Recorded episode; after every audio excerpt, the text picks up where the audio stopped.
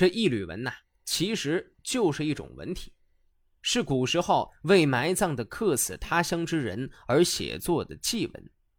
一五零六年冬，宦官刘瑾善政，逮捕戴喜、薄彦辉等官员。王阳明义愤难平，向明武宗上书直言。皇帝看没看王阳明的奏折，我们是不知道的。反正啊，刘瑾是很认真的看了，他非常的生气，后果也非常的严重。王阳明被打入大牢，杖责四十。这种刑罚，身体不好的人呢，压根儿就扛不住。当时戴喜被停杖三十，直接死于了帐下。王阳明的运气啊还算好，至少他活了下来。但刘瑾的心肠可就没那么好了。随后，王阳明被贬官，担任贵州龙场驿站站长。一五零八年，他抵达龙场。来到龙场那年，王阳明三十六岁。当年的龙场是一个荒芜的小村落。关于这个村落，阳明先生年谱里有这么两句描述：龙场在贵州西北的万山丛集之中。蛇辉王两，蛊毒张力，在龙场做驿丞期间，王守仁亲眼目睹了一场人间悲剧。有一年，一名吏目带着一个儿子、一个仆人从京城来，往云南方向赴任，路过龙场，在一户少数民族家中借宿。王阳明从篱笆中间望见他，想找他打听京城的情况，未果。第二天早晨，再派人去视察，那三个人已经走了。后来，这三个人相继死于吴公坡。王阳明不忍他们的尸骨暴露在荒外，于是带着两个童仆前去埋葬他们。文中这三个异乡人，仅为了微薄的收入而万里奔走，最终客死异乡。他们与作者素昧平生，但文章的感情却写得相当的深切。其关键是作者被贬龙场，其景况与客死之人十分的相似。被客死之人也是作者借以抒发自己被贬抑郁的凄苦哀伤之情。在大明正德四年秋季某月初三日。有一名吏目从北京来到这里，不知他姓甚名谁，身边带着一个儿子、一个仆人，将要上任。路过龙场，投宿在一户苗族人家。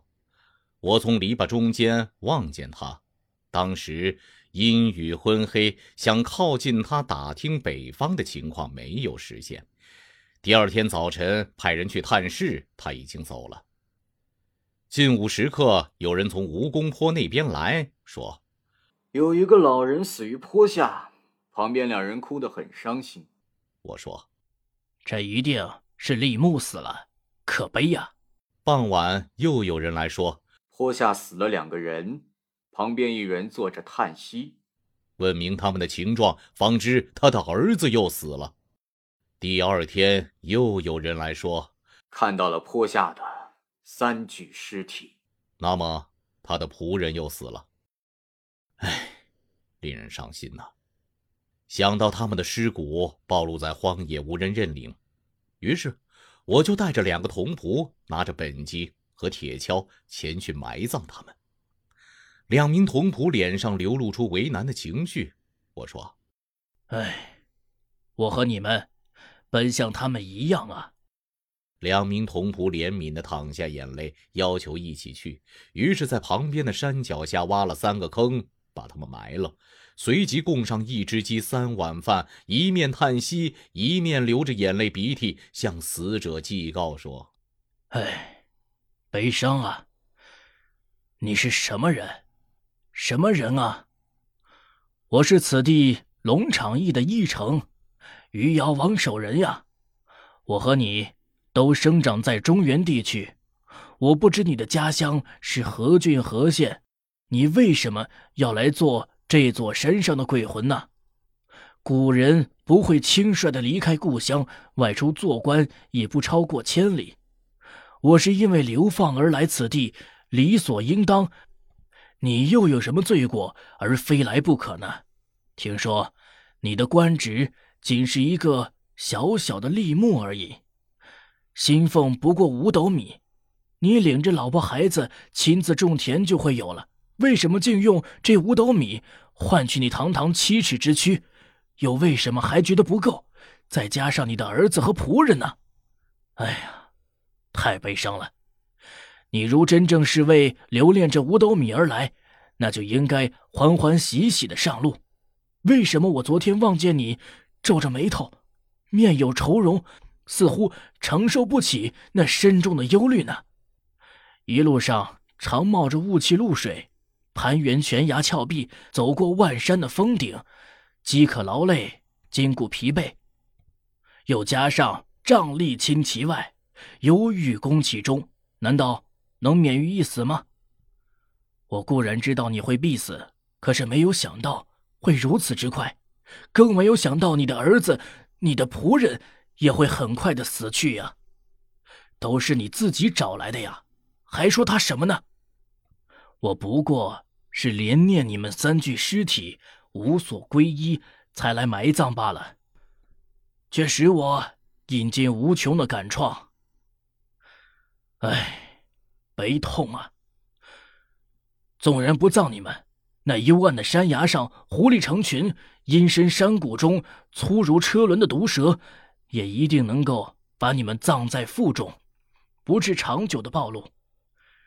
你已经没有一点知觉，但我又怎能安心呢？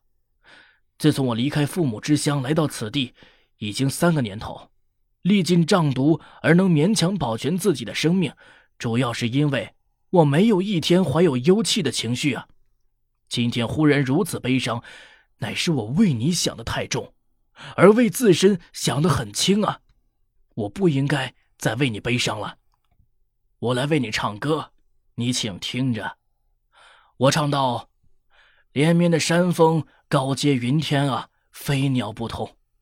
怀念家乡的游子啊，不知西东，不知西东啊，顶上的苍天却一般相同。地方纵然相隔甚远啊，都在四海的环绕之中。想得开的人儿啊，到处为家，又何必守住那旧居一栋？魂灵啊，魂灵啊！”不要悲伤，不要惊恐，再唱一支歌来安慰你。我与你都是背乡离井的苦命人啊，蛮人的语言谁也听不懂，性命没指望啊，前程一场空。假使我也死在这地方啊，请带着你子你仆紧相从，我们一起遨游同溪系。其乐也无穷，驾驭紫色虎啊，乘坐五彩龙，登高望故乡啊，放声叹息常悲痛。假使我有幸能生还啊，你尚有儿子仆人在身后随从，不要以为无伴侣啊，就悲悲伤伤常哀痛，道旁累累多枯帚啊，中原的游魂卧其中。与他们一起呼啸，一起散步从容，餐清风，饮甘露啊！莫愁饥饿腹中空，迷路朝为友啊！到晚间再与猿猴西一动，安心守份居墓中啊！可不要变成厉鬼，存存在在乱逞凶。